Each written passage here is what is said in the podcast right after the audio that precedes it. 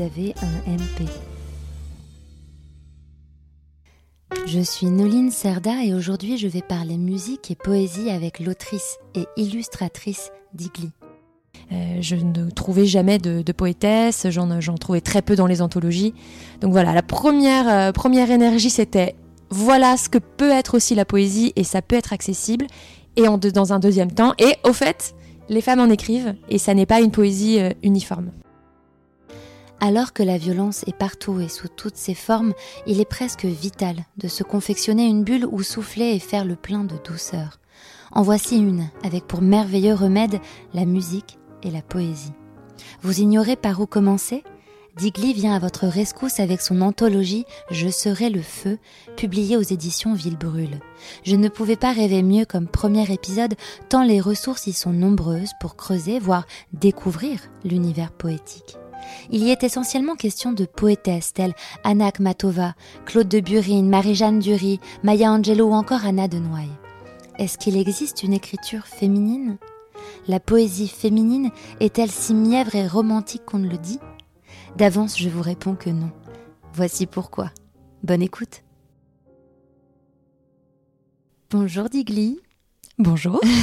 Peux-tu nous, dire qui tu es? Ouais, c'est une, question euh, philosophique. Qui, qui, tu es je peux dire ce que je fais. Ouais, ce que tu fais. Je, suis, je suis illustratrice et écrivaine, euh, donc je travaille en freelance euh, chez moi, ici, depuis 2007 et 2009 officiellement. Donc voilà, j'ai fait de la bande dessinée, j'ai eu un blog dessiné dans les années blog.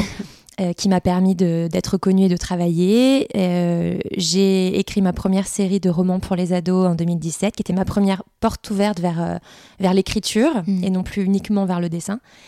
Et, et l'année dernière, en 2021, j'ai sorti deux livres qui me tenaient vraiment à cœur. Donc, Je serai le feu, qui est une anthologie de 50 poétesses que j'adore et que j'avais envie de faire découvrir.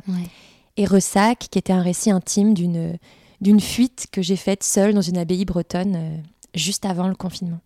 Et je, moi, je t'ai découverte euh, avec Ressac en premier. C'est pas vrai Oui, c'est une amie qui me l'a offert pour mon anniversaire. et, et j'ai eu un vrai coup de cœur euh, oh. pour l'histoire, pour ce que tu disais, il y avait énormément de. Euh, j'ai vu plein de signes dedans, euh, et donc je me suis dit oh là là, fabuleux. J'adore cet auteur et je vais aller me renseigner. Et c'est là que j'ai fait le lien, parce qu'en fait j'avais pas fait le lien avec Je serai le feu à ce moment-là. Et je me suis dit ok, il faut absolument que je me procure cet ouvrage qui, en plus d'être hyper intéressant, on va en revenir, est sublime. Merci. et je l'ai dévoré cet été, et donc je t'ai écrit. Euh, pour euh, savoir si on pouvait parler de poésie ensemble, parce que Je serai le feu, c'est la poésie, de la poésie. Oui, c'était en fait c'est un projet. Euh, je ne sais pas si je te fais tout de suite la genèse du projet, mais c'est il a il a duré pendant quatre ans. En fait, c'est quelque chose que j'ai porté en moi, avec moi pendant quatre ans durant. Et les travaux repartent, mais on va voir ce que ça donne. Ah et, et, en fait, j'avais envie, en fait, le, livre est né de deux envies. La première, c'était de faire un peu redécouvrir la poésie, euh, de, faire, de donner envie, en fait, à d'abord ma communauté sur, euh, sur Instagram et puis ensuite tous les, autres, euh, de leur ouvrir un peu la, la, porte de ce monde qui paraît un petit peu hostile, et ensuite de prouver que les femmes écrivent de la poésie, ce qui était un peu voilà la déconvenue quand moi je me suis remise à en lire et que j'ai voulu en illustrer. Euh, je ne trouvais jamais de, de poétesse, j'en trouvais très peu dans les anthologies. Donc voilà, la première, euh, première énergie, c'était voilà ce que peut être aussi la poésie et ça peut être accessible. Et en dans un deuxième temps, et au fait, les femmes en écrivent et ça n'est pas une poésie euh, uniforme. C'est d'ailleurs ton entrée euh, dans ton. Voilà, quand tu expliques le, le but de ce livre et euh, en introduction, tu, tu, tu, parles de, cette réflexion, de cette prise de conscience que tu as eue de, de, connaître essentiellement des poésies d'hommes, en fait, par cœur, celles qu'on nous apprend à l'école, celles que. Parce que la première, je dirais, entrée en général de la poésie, c'est à l'école. Et euh, en général, c'est en effet des. Enfin, c'est moi, c'est que des hommes d'ailleurs, que je pense avoir. Euh, bah, en fait, il y a deux choses, moi, qui me sont revenues beaucoup dans les commentaires que j'ai eus euh, concernant cette école. C'est que souvent, ça crée des souvenirs un peu traumatiques. Beaucoup de gens m'ont dit, moi, j'ai un souvenir traumatisant de devoir réciter une poésie devant tout le monde. Euh, donc je pense qu'il y a deux problèmes. Il y a le problème de ne faire lire que des hommes, ça c'est le problème généralisé sur toute la culture de toute façon, où en effet euh, on, étudie plus volontiers Baudelaire et, Rimbaud euh, que Anna Matova ou André Chédid, même si André Chédid est tombé au bac justement là il y a quelques années. Mais c'était tellement une surprise que les élèves ont pensé que c'était un homme parce que jamais on leur avait fait étudier de femmes euh, poètes. Mm, mm. Et, le deuxième problème, c'était peut-être la manière aussi d'aborder ces poèmes. C'est-à-dire que, bien sûr, il y a une étude sémantique qui est intéressante. C'est intéressant de parler euh, des pieds du poème. Est-ce que c'est un alexandrin? Est-ce que c'est est -ce c'est construit en sonnet? Est-ce que c'est du vers libre? C'est un vocabulaire qui, qui, est intéressant et que moi j'ai aimé d'ailleurs explorer. Mais il y a tellement d'autres choses. Et euh, beaucoup d'autrices que, que, je place dans le livre, euh, je, pense euh, aux, militantes noires américaines, à Audrey Lorde par exemple, ou Nikki Giovanni, qui comment dire, ont voulu désacraliser un petit peu l'objet poème et venant de milieux beaucoup plus populaires et en plus d'une classe sociale dévalorisée, elles voulaient pas que leurs poèmes enfermés dans des livres deviennent hmm. des objets d'une élite.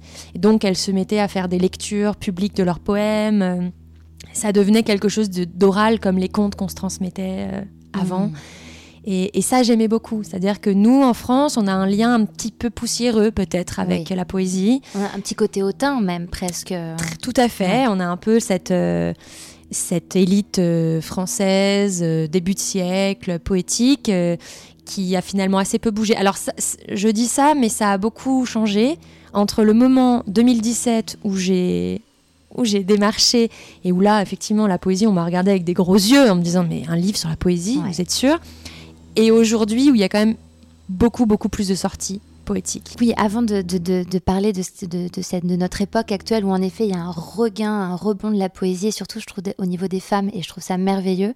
Euh, mais avant, je voudrais comprendre, parce que tu l'expliques dans, dans, Je serai le feu, que la poésie, en fait, c'est quelque chose de très présent dans ta vie depuis que tu es toute petite, euh, parce que tes parents ou ta mère, si je me souviens bien, euh, euh, t'y a initié sans vraiment le vouloir le faire, le, enfin vouloir t'initier volontairement en disant je vais t'apprendre de la poésie, ma fille. Mais j'ai trouvé ça très intéressant. Alors comment, quels sont tes souvenirs de poésie? Comment t'es tombée là-dessus? Ou comment est-ce que c'était conscientisé que tu lisais de la poésie, tu vois? Alors moi pour le coup, je crachais un peu sur l'école, mais j'ai un bon souvenir de l'école. Il y a euh, c'est venu aussi de l'école, c'est-à-dire que j'avais une prof de français extraordinaire euh, eh au lycée. J'étais en première littéraire euh, et oui, c'était en première et on a étudié Rimbaud. Mhm. Alors Rimbaud, c'est intéressant, j'en parlais tout à l'heure en disant on, étudie volontiers Baudelaire ou Rimbaud. Rimbaud, c'est quand même un homme qui était homosexuel. Donc déjà, c'est pas la figure hétéro-patriarcale de base, c'est quand même une figure assez rebelle. Et je m'étais énormément identifiée. Bon, j'étais aussi très amoureuse euh, de Rimbaud, je dessinais sur mes copies, enfin bon, voilà. Ça a aussi peut-être un peu joué. Mais Pourquoi je me tu étais amoureuse de Rimbaud? Bah, Déjà, il était très beau. Et puis, euh, ce, cette espèce de, de, de, génie euh, littéraire absolu qui, à 16 ans, écrit, des, écrit ses poèmes. Enfin, l'essentiel de l'œuvre de Rimbaud, elle est écrite avant ses 20 ans. Donc, ça qui est faux. bon, quand on lit ça à 17 ans, on se dit, OK, le, champ des possibles existe. Mm. Euh, mais par ailleurs, c'est vrai que je viens d'une famille dans laquelle la poésie existe comme un peu une toile de fond sans être jamais nommée. Mais ma grand-mère, justement, aimait beaucoup Rimbaud. Et j'ai retrouvé, il y a peu de temps, euh, en triant des papiers, j'ai retrouvé un tout petit papier qu'elle m'avait écrit pour mes 20 ans et euh, sur lequel elle cite un poème de Rimbaud pour mes 20 ans. Ça, c'était ma grand-mère. Donc en fait, ma grand-mère, c'était une femme artiste empêchée, contrariée, hmm qui, a, qui avait une carrière toute tracée pour être certainement peintre ou peintresse, si on pouvait dire, et qui, euh, parce qu'elle s'est mariée, a suivi son mari et a eu des enfants, euh, n'a jamais pu exercer, et qui avait un attrait immense pour le monde des arts. Mm. Elle aurait voulu épouser Toulouse-Lautrec, elle récitait Rimbaud en faisant son ménage, euh, je sais qu'elle écrivait des choses, mais je pense que par pudeur, elle a tout supprimé. Donc en fait, je pense que déjà, par capillarité, j'ai pris d'elle, vraiment. Et puis ensuite, ben forcément, la fille de cette femme, c'est ma mère. Donc ma mère aussi a quelque part eu cette sensibilité. On avait beaucoup de livres à la maison, leur bibliothèque m'était toujours ouverte. Quand j'étudiais des poèmes euh, au lycée, j'avais la chance de pouvoir en parler à table avec mes parents, qui mmh. étaient des personnes qui, aimaient la littérature. Enfin, en tout cas, ma mère et mon beau-père. Donc, euh, ça, effectivement, ça pouvait euh, exister. Et cumulé à cette découverte à 17 ans de Rimbaud, je trouvais que la forme poétique avait quelque chose d'un peu incantatoire, un peu magique. Euh, je me souviens que j'avais un petit carnet Emily Strange, qui était une, une héroïne un peu dark, gothique, dans lequel j'écrivais des poèmes hyper à vif. Et on m'avait offert un livre que j'ai toujours, qui doit être quelque part dans les monticules de livres qu'il y a partout. C'est vrai qu'il y en a un petit peu partout. Voilà. J'adore. Euh, qui s'appelle Le Dictionnaire des mots rares. Et euh, je crois que c'est mes parents qui, m'ont, qui me l'ont offert à cette époque-là, à l'époque du lycée. Et je me souviens vraiment de le feuilleter et d'y piocher des choses, mais comme je serais allée chercher des petites pierres précieuses, quoi. Quand je tombais sur un mot, euh, je, je, je, le consignais dans mes petits carnets, et, vraiment, ça, j'avais un attrait pour ça, et je trouve que la forme poétique permettait de jouer avec plus. ce mot, par exemple. Voilà. Oui, ouais. euh, apprendre un mot. Alors évidemment, j'essaie d'en trouver un, mais te, bah oui, avec la demander. concentration, euh, j'essaie de réfléchir. Mais tu vois, en fait, si on, si on regarde, euh, je le fais toujours. Devant moi, j'ai un petit carnet qui s'appelle vocabulaire Ouais. et dans lequel je note des mots que je croise. euh, Ah oui, alors en effet, c'est pas du tout préparé. On est dans ton salon, qui est Oui. incroyablement cosy, je tiens à le dire. Et tu viens de me sortir un petit carnet parmi d'autres carnets où il y a écrit. Voilà, il y a. Mais bien sûr, parce que j'écris en ce moment, donc j'essaie d'avoir près de moi, j'ai un dictionnaire des synonymes. En fait, c'est toujours intéressant de, de s'amuser avec le vocabulaire et on se rend très vite compte qu'on a une base de mots qui est toujours la même et qui est assez pauvre c'est finalement. vrai. Ouais. Donc là, j'ouvre, euh, je feuillette un peu, je vois le mot risure, qui est un mot que je ne connaissais pas, qui est un nom féminin, extrêmement rare, nous dit le littré, et qui est un mot pour décrire une onde. Une- Oh. et, et ça vient de Rimbaud d'ailleurs, tu vois, c'est par hasard, mais en fait, je sais bien, la boucle est bouclée. L'extrait est un vers de Rimbaud. Euh, elle eut un long rire trimal qui s'égrenait en claire trille, une risure de cristal. Et donc la risure, c'est vraiment la trace de l'onde sur l'eau. Euh, magnifique. Ah, mais c'est magnifique. Donc c'est c'est un peu un carnet de trésors. Quoi. Je, note des, je note des mots et puis un jour, je j'essaie de, le- de le refeuilleter, de les intégrer, j'essaie de jouer avec, jusqu'à ce que le fait de l'employer me soit absolument naturel. Hmm. Et alors donc c'est donc cette euh, cette approche des mots tu l'as depuis donc très longtemps. Et, et que- qu'est-ce qui s'est passé euh, entre ce moment-là et je serai le feu? Est-ce que tu as continué d'écrire et de lire la poésie? Est-ce que tu as eu un t'as fait une pause? J'ai fait une pause, même de manière générale, dans la littérature, parce que pendant mes études, j'ai fait l'école Émile Cole à Lyon, qui est une école de dessin et qui est une école euh, assez difficile. Donc à ce moment-là, j'étais tellement euh, prise par le travail, par la création de mon blog aussi, le fait de vouloir travailler, d'être illustratrice, que j'ai mis de côté même la lecture en général, alors que je venais d'un parcours littéraire et d'un rêve d'être écrivaine.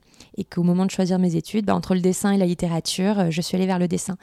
Et puis, euh, pour un projet d'abord, pour un projet de bande dessinée qui n'a jamais existé finalement, je me suis replongée dans la littérature et dans la poésie Mm. parce que je voulais euh, raconter l'histoire d'une femme dans les années 30, 20, 30.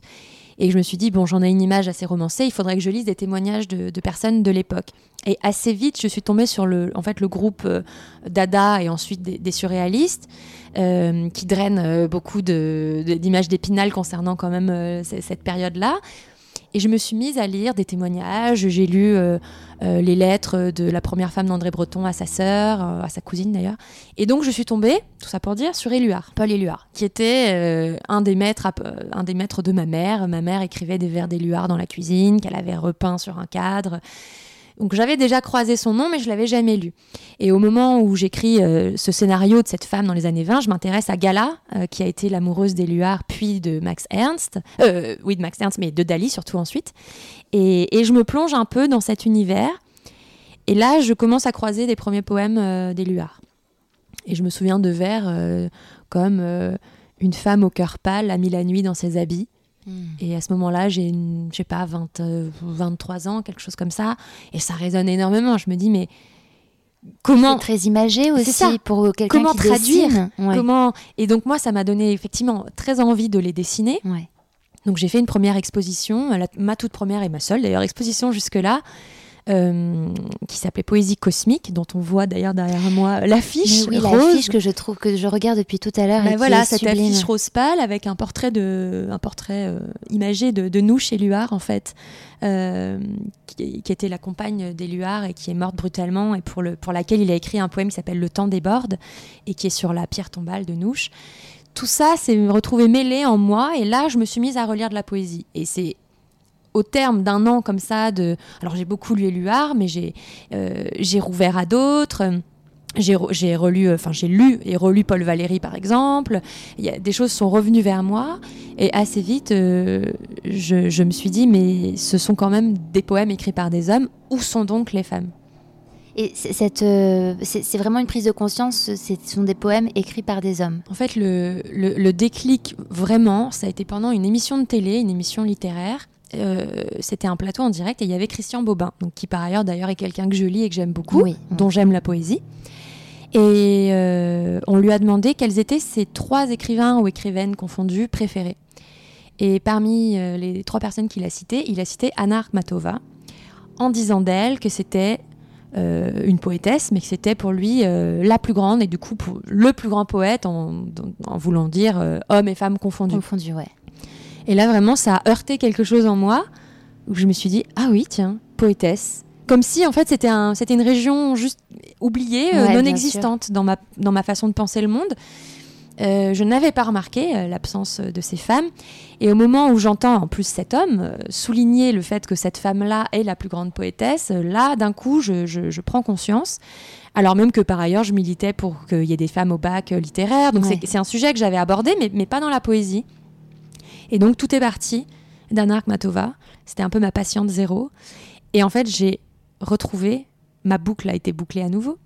J'avais des livres en fait sur Anna Akhmatova chez moi. Quand même, d'accord parce que mon pseudo Digli vient de Modigliani. Et en fait, euh, c'est mon beau-père qui m'a appelé comme ça à 13 ans pour rigoler. Au lieu de m'appeler Mo pour Maureen, il m'a appelé Digliani. J'ai pas du tout compris la référence parce que j'avais 13 ans.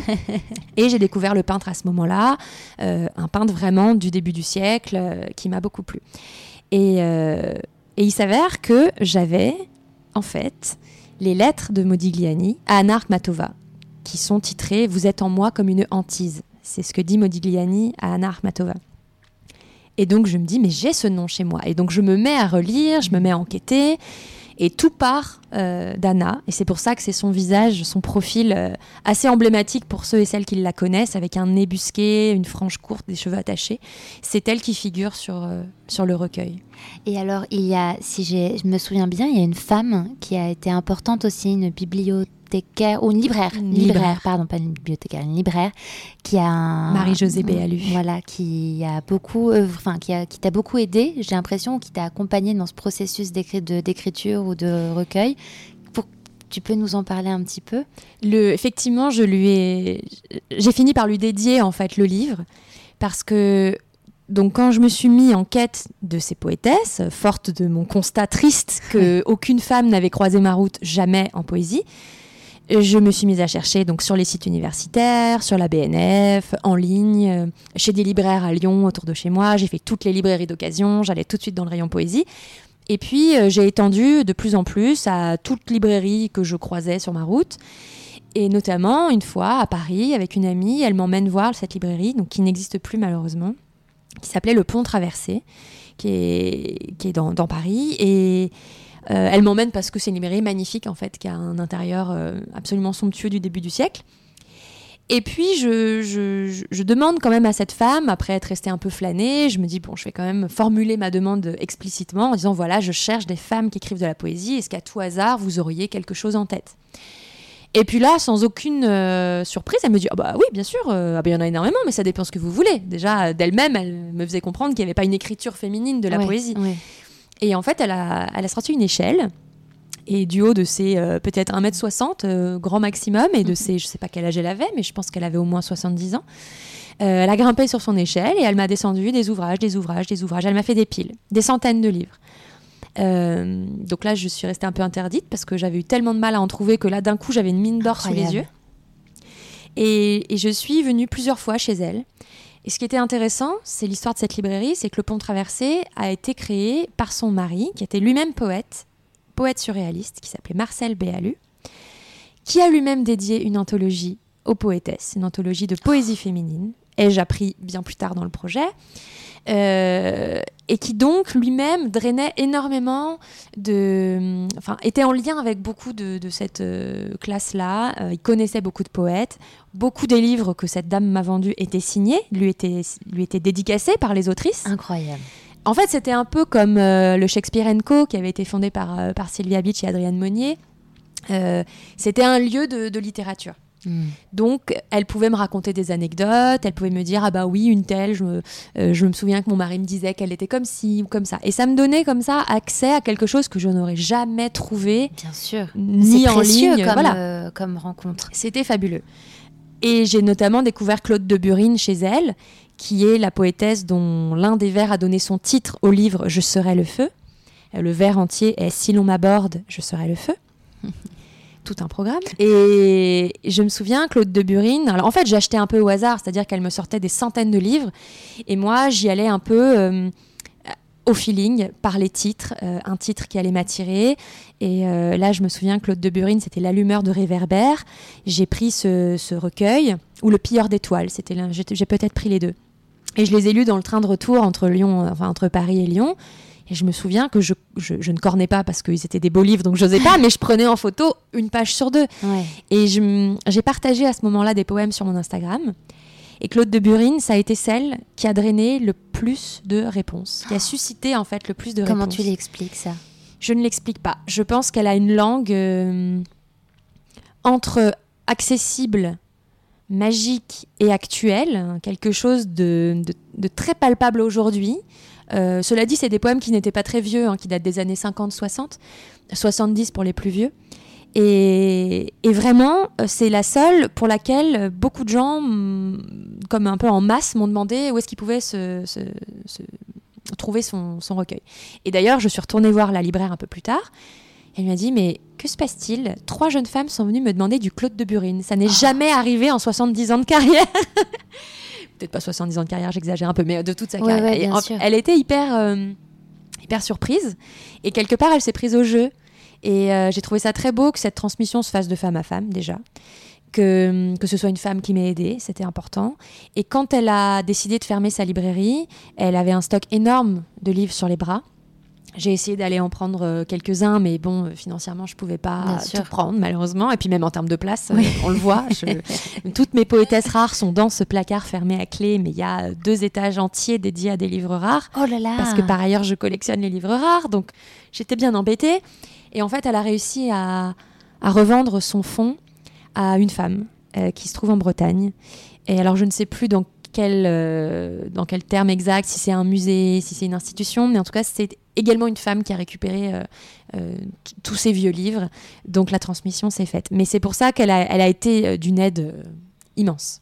Est-ce que tu pourrais nous citer, tu nous as déjà donné des noms de poétesses du livre, est-ce qu'il y en a une autre qu'il faudrait absolument connaître ou ne pas rater? Alors ça, c'est la question hyper difficile parce qu'il y en a 50. Et pour moi, les 50 ont leur place. Oui. Euh, déjà, le livre, il est organisé en famille. C'est ce que j'allais te. Oui, c'est vrai, c'est que j'aime beaucoup l'organisation et comment tu l'as. Euh, voilà. Que tu as réparti chaque, On les prend. Voilà, on a chacune notre livre. oui, très studieuse. Ça, c'était une idée de, de Marianne, mon éditrice, qui en fait, moi, quand je l'ai contactée, je suis arrivée avec ma matière, donc j'avais 50 euh, noms. ou plus ou moins, je ne sais plus. Et c'est elle qui m'a proposé, pour, organiser la, structure du livre, de les réunir en famille. Hmm. Euh, pour éviter le côté un peu universitaire de l'ordre alphabétique, par exemple, ou de l'ordre chronologique, et de permettre aussi, ça je l'ai compris après, euh, que lorsqu'on rentre dans une famille, quelque part, on reste un peu dans un cocon qui, qui, ne dénote pas trop. Euh, par exemple, les premières, ce sont les filles de la Lune. Mais c'est ça, c'est déjà le vocabulaire. C'est que le champ lexical, les filles de la Lune, les prédatrices, les mélancoliques, les magiciennes, excentriques, insoumises, alchimistes du verbe, les consumées. C'est quand même des mots hyper forts. Et je trouve que ça fait écho à cette affiche qui est vraiment devant moi, la poésie cosmique que tu as évoquée. Il y a quelque chose, et tu emploies souvent le mot magique, euh, est-ce que c'est parce que c'est la poésie? Est-ce que c'est parce que c'est la poésie et les femmes? Non, c'est pour la poésie. Je pense que vraiment, euh, c'est pas lié au féminin, c'est vraiment lié à l'usage même de la poésie. C'est-à-dire que euh, il y a Anis Koltz, qui est l'une des poétesses, qui est d'ailleurs en vie. je vais essayer de retrouver page 155, parce qu'elle a une belle formulation pour parler de l'écriture poétique. Alors déjà, elle, elle écrit ceci. Des impulsions ou percées du subconscient venant du fond des âges, fusionnent avec le conscient. Ils confèrent au poème des perspectives inattendues, ouvrant des possibilités de transgression au sens et à l'esprit. Le poète, s'abandonnant à ses forces créatrices, peut redécouvrir ses racines profondément enfouies qui le relient au grand tout. Euh, et ensuite, elle conclut avec un très petit, euh, trois petits vers. Tout est signe, il n'appartient qu'à ceux qui savent le déchiffrer. Ça, ça me parle beaucoup. C'est que j'ai vraiment ressenti à la lecture des poèmes, aussi des poèmes que j'ai choisis pour ça, une forme d'écriture un peu. C'est pas primitive, c'est pas inconsciente non plus, mais c'est quelque chose, c'est une autre forme de langage. Il y a une certaine fulgurance j'ai l'impression dans le sens où, euh, moi, c'est comme ça que je vois, c'est que, ne serait-ce que par la forme, c'est quand même assez court, enfin, ça, ça, se veut plus court qu'un roman, ou, enfin, voilà, ça, forme même visuellement, et il y a comme une fulgurance qui, comme si, voilà, on se prenait des signes, ou des, je sais pas. Bah, je pense qu'il y a il y a de la fulgurance, mm. euh, notamment euh, Laura Kaziski, c'est une, une, des poétesses du recueil, mais qui, qui aussi écrit des romans. Elle, elle, sépare vraiment son écriture romanesque et son écriture poétique.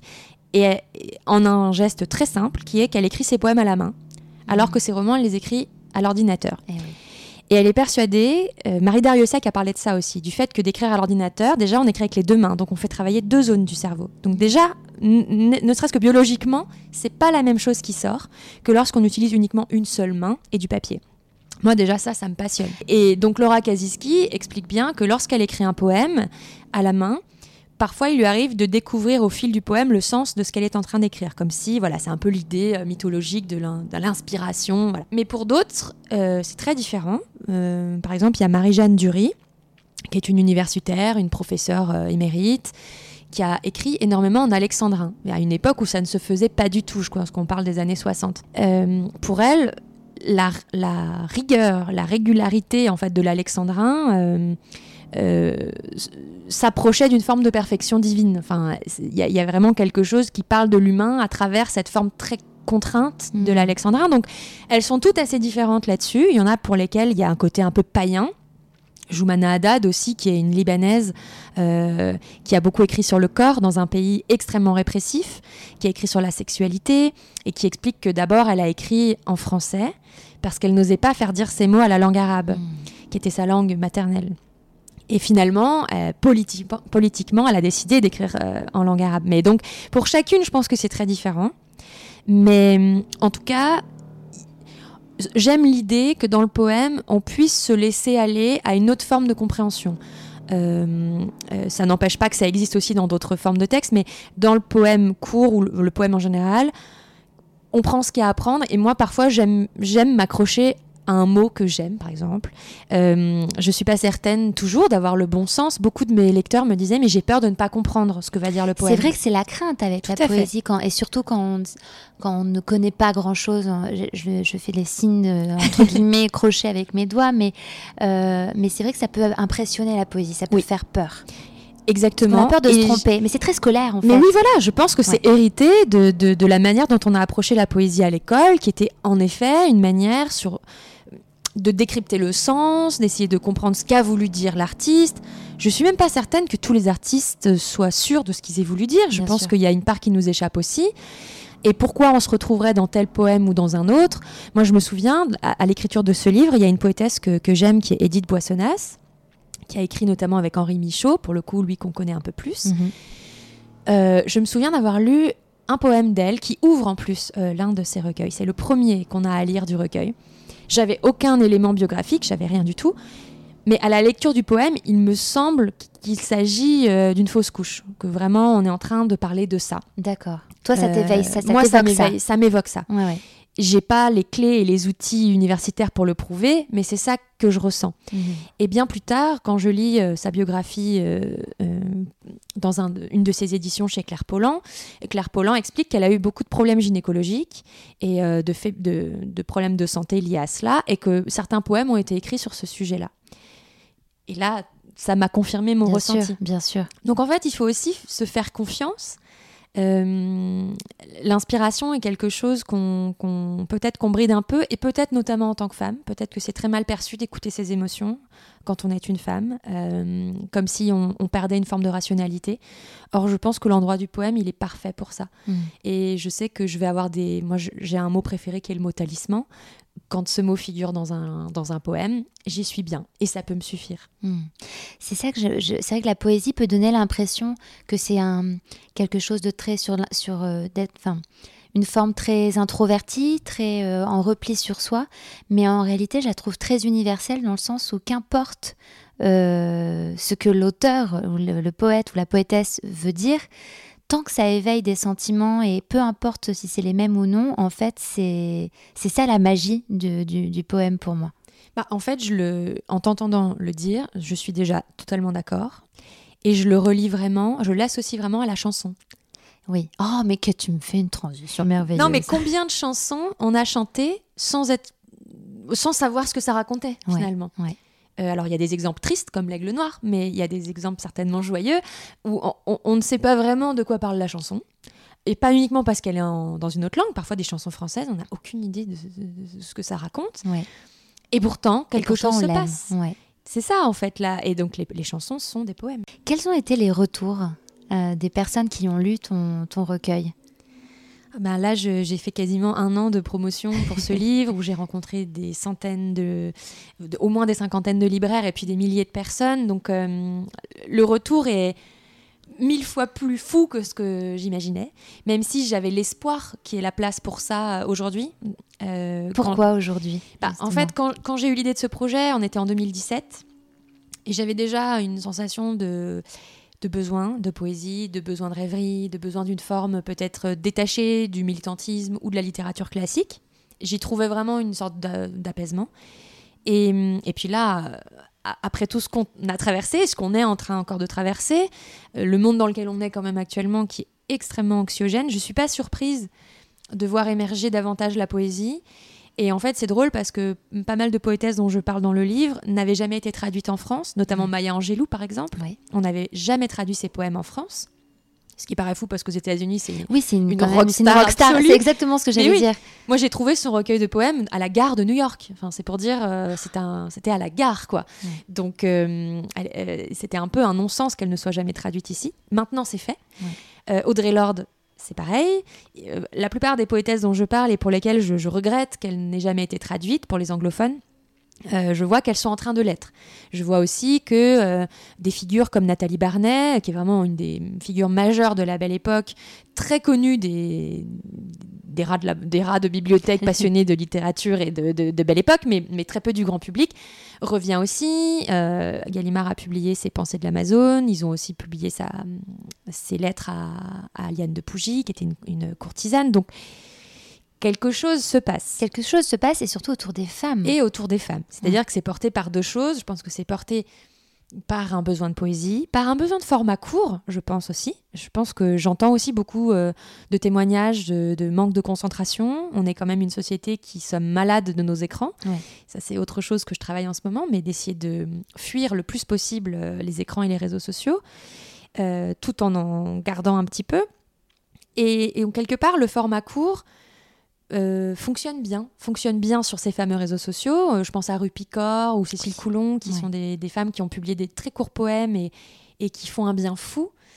Donc, euh, quelque part, ça m'étonne pas. Mais c'était long. Je, constate qu'en 2017, l'accueil, enfin, le, pas l'accueil parce que le livre n'existait pas, mais le, projet existait sous forme de projet numérique sur mon Instagram. je trouve qu'il y a vraiment la place aujourd'hui pour ça. Hmm. Bien plus qu'il y a quatre ans euh, je vois les tables de librairie, tout simplement. Euh, ça. les poétesses sont sorties. On, évoque ce mot, d'ailleurs, poétesse, on, les connaît. Donc euh, c'est ça, c'est un ravissement. Et du coup, l'accueil du livre a été à la mesure de, cette, de ce changement. Il a été hyper chaleureux. Ça m'étonne pas du tout. Et c'est vrai que je trouve que, comme je te disais euh, euh, en off, c'est que quand j'avais cet ouvrage entre les mains qui est très beau et qui est un très beau livre, euh, il intriguait beaucoup. On me posait beaucoup la question de qu'est-ce que c'est, il est beau, qu'est-ce qu'il est beau. Et dès que je parlais de poésie, enfin que évoqué le fait que ce soit de la poésie et de la poésie des femmes, j'ai ressenti un vrai intérêt et un vrai ah c'est quoi? Et donc, je sais pas, peut-être que c'est parce que moi, je baigne beaucoup dedans et que, et que peut-être en en parlant, j'étais complètement habitée. Et que c'est... Mais j'ai quand même l'impression qu'il y a la parole qui se libère, mais que les voix sont vraiment données aux femmes et, et que en passant par la poésie, peut-être parce que plus délicate, parce que plus douce, c'est ce qu'on associe aux femmes aussi, euh, c'est, c'est, ça passe mieux Je sais pas. C'est une vraie question. Euh, je sais que quand j'ai travaillé l'anthologie, j'ai travaillé avec une anthologie de hum, Françoise de Chandernagor qui s'appelait quand, les femmes parlent d'amour. Et alors cette anthologie est, fantastique et elle m'a énormément aidée parce que ses biographies notamment sont, sont superbes. Et, mais j'ai regretté le fait de rassembler les femmes sous l'amour. Parce que je trouve qu'on le fait déjà inconsciemment, comme tu viens de le dire. On a déjà cette, euh, tendance à associer euh, les femmes à plutôt la douceur, la passion amoureuse, etc. Et que d'ailleurs, dans l'inconscient collectif, qui était le mien aussi, hein, euh, l'idée du poète est très romantique et romanesque l'idée de la femme qui écrit des poésies est, vite euh, euh, moquée ou ridiculisée ou un peu fleur bleue. Oui, un peu mièvre. Un peu, un peu mièvre, voilà. Une femme qui écrit des vers, on aurait tendance à se dire c'est un peu cucu, qu'un homme qui écrit des vers, c'est plus noble. Alors, euh, Alors que tu as des sélections où il y en a, c'est des passages très crus. Voilà, en fait, l'idée du recueil, bah, enfin qui était même pas une idée, qui était juste un constat en fait, c'était de voir que non, ces femmes ne peuvent décidément pas être rassemblées sous une écriture qui serait une écriture féminine. Euh, certaines sont euh, complètement des ovnis, euh, certaines, là je pense à euh, Louisa Carman, dont je vais lire un tout petit poème tout à l'heure. C'était une femme érudite qui s'est complètement extraite de la société, qui a été mariée d'abord. Et là, on parle d'une femme euh, qui est née euh, avant 1900, donc qui vraiment a, connu le basculement. Non, je crois même qu'elle est décédée avant 1900, mhm. vraiment tout début. Donc c'est une femme du 19e siècle, éduquée parce que son père lui a donné une éducation de garçon mais qui se marie, qui écrit en secret parce que c'est une honte pour une femme d'écrire et en fait, il se trouve que son mari meurt quand elle a 32 ans. Et donc ils sont, je crois, mariés à peine deux ans et elle se retrouve veuve. Et quelque part, ça a été sa plus grande chance, et elle le dit elle-même dans ses mémoires. je vois très bien. Elle s'est retrouvée libre. Et là, elle a acheté une, un ancien monastère abandonné euh, au fin fond d'une colline dans la forêt. Elle a établi son sanctuaire là-bas. Elle s'est installée dans la tour de, ce, de cet ancien euh, couvent et monastère. Et seule, recluse, on pourrait dire, a écrit des pensées philosophiques euh, sous forme de poèmes qu'on a beaucoup comparé à Schopenhauer, mais après coup, parce que c'est une forme de fatalisme. Euh, elle renie Dieu, elle, elle, renie la religion. Vraiment, moi, quand j'ai une vraie rebelle, quoi. 1880 et quelques, je me dis mais c'est pas possible. C'est incroyable. Pas du tout l'image qu'on se fait de la femme euh, du 19e siècle. Donc en fait, je n'ai fait que rencontrer des tempéraments. Je pense à Lucie de la rue Mardrus aussi, qui là est plus contemporaine, qui se place dans les années 20-30 cette fameuse période que j'aime, qui était complètement contre la maternité, qui essayait de convaincre, pas de convaincre, mais en tout cas d'ouvrir euh, la possibilité aux femmes de penser au fait de ne pas être mère, euh, aussi qui se plaçait un peu euh, au même endroit que moi parce qu'elle voulait traduire des poétesses qui n'avaient jamais été traduites en français.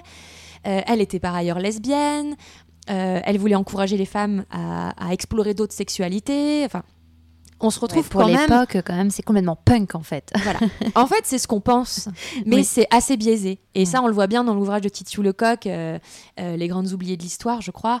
Euh, en fait ces luttes là ne sont pas nouvelles encore moins leur thématique je pense à Claude Quin qui dit le seul genre qui me convienne est, neutre est le seul genre qui me convienne toujours c'est déjà une, phrase exactement d'aujourd'hui. Complètement. Euh, c'est IL, on, on, devrait dire d'ailleurs, regretter le fait que la langue française euh, force à définir un pronom. Donc moi, je me retrouve avec cette matière et je me dis, mais en fait, on a une idée tellement fausse de ce qu'étaient les femmes d'avant. Et, ça a été confirmé par d'autres découvertes qui étaient que hum, des, des anthologies féminines avaient déjà existé. Et là-dessus, j'ai découvert donc une première anthologie qui datait de 1906 oui. Euh, par un homme qui s'appelait Alphonse Séché. Je l'ai découverte au Pont Traversé d'ailleurs. Immense aide que cette anthologie, qui déjà en 1906 euh, déplore le fait que les poétesses ne sont pas aussi connues que les poètes hommes. Donc ça veut bien dire qu'il y avait une conscience de ce sexisme. Euh, j'apprends par ailleurs aussi que le prix Féminin, il est fondé en 1904 et non pas dans les années 2000-ish, comme je pensais. bien sûr. fondé notamment par Anna Denoy, mais par un collectif d'une vingtaine de femmes qui travaillent au quotidien la vie heureuse, qui se réunissent en disant Mais vous trouvez pas que les prix Goncourt sont donnés qu'à des hommes? Il serait peut-être temps de faire quelque chose. On est en 1904 et on a encore ces thématiques aujourd'hui. Incroyable.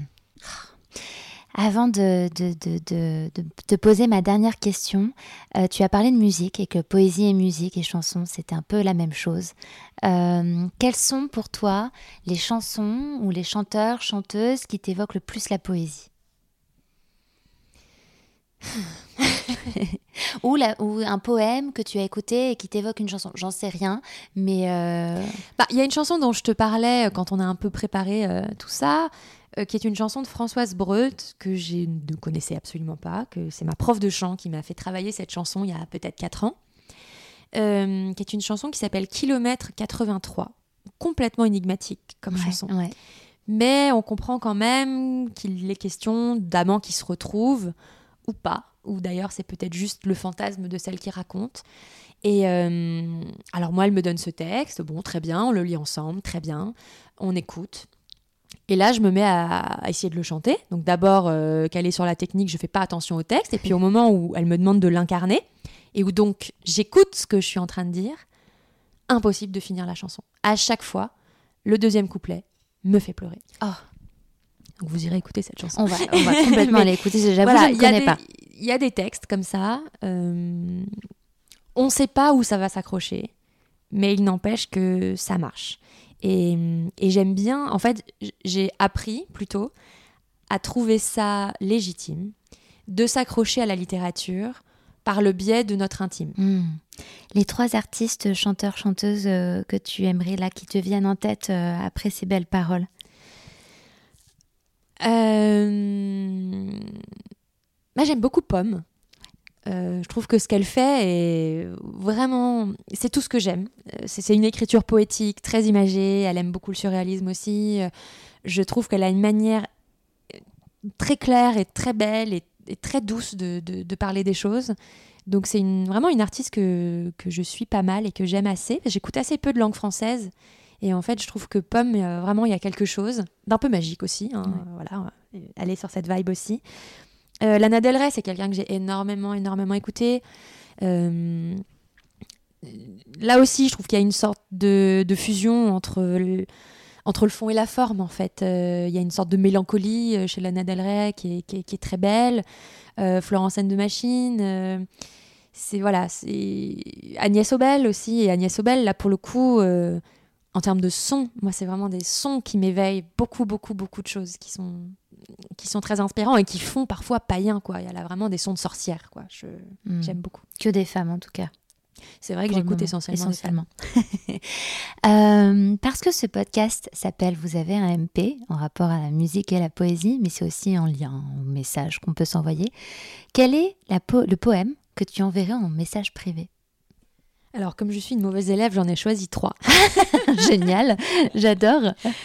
Parce que, encore une fois, en ayant 50 poétesses, c'est impossible de m'arrêter sur une. Mais bon, euh, j'ai choisi un poème d'Anna Akhmatova, la fameuse. La fameuse. qui est un poème qui, lorsque je l'ai lu, à un tout autre endroit de ma vie, m'a complètement euh, secouée. Et je trouve qu'elle elle met les mots sur une sensation bien connue euh, que je vais vous faire découvrir. Chacun y entendra ce qu'il veut par rapport à sa propre histoire. Comme une pierre blanche au fond d'un puits, dort en moi un souvenir. Je ne peux pas, je ne veux pas me battre. Il est joie, il est souffrance. Il me semble que si on regardait de près dans mes yeux, on le verrait. On se sentirait plus triste et plus pensif que celui qui entend le douloureux récit. Je sais que les dieux ont transformé des hommes en objets sans tuer la conscience, pour que vive à jamais ce miracle de douleur, tu es transformé en un souvenir. C'était Digli. Merci à cette fabuleuse autrice artiste qui m'a reçue chez elle il y a un peu plus d'un an déjà. ouais, certaines aventures doivent prendre le temps. Maintenant, elle vous appartient.